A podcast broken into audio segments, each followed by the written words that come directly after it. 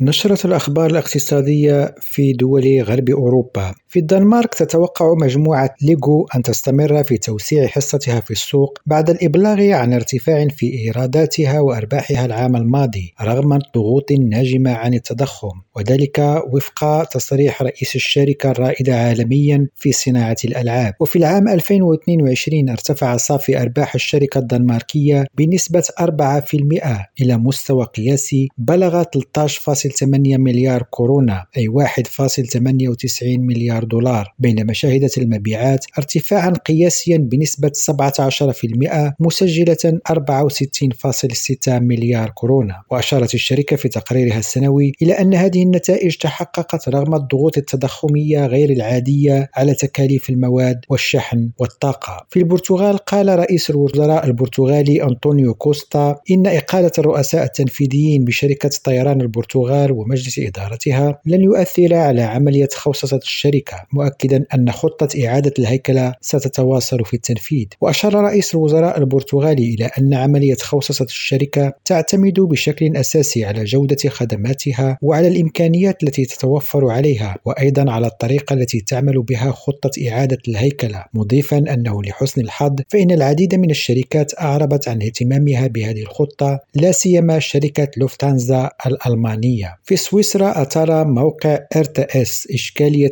عمليات الإفلاس الاحتيالية التي تتنامى في عالم المقاولات السويسرية ويتم إنشاء العديد من الشركات كل عام ولكن العديد منها يفلس أيضا. فقد توقفت أكثر من 4300 شركة عن العمل بين يناير ونوفمبر 2022 بزيادة قدرها 21% مقارنة بالعام السابق وفقا لإحدى شركات الاستشارات وهو ارتفاع قياسي تاريخي تاريخي ومن بين حالات الإفلاس هذه عمليات احتيالية كممارسة يختارها المقاولون الذين يختفون بين عشية وضحاها لتجنب سداد ديونهم ورواتب موظفيهم. نزار الفراوي ريم راديو جنيف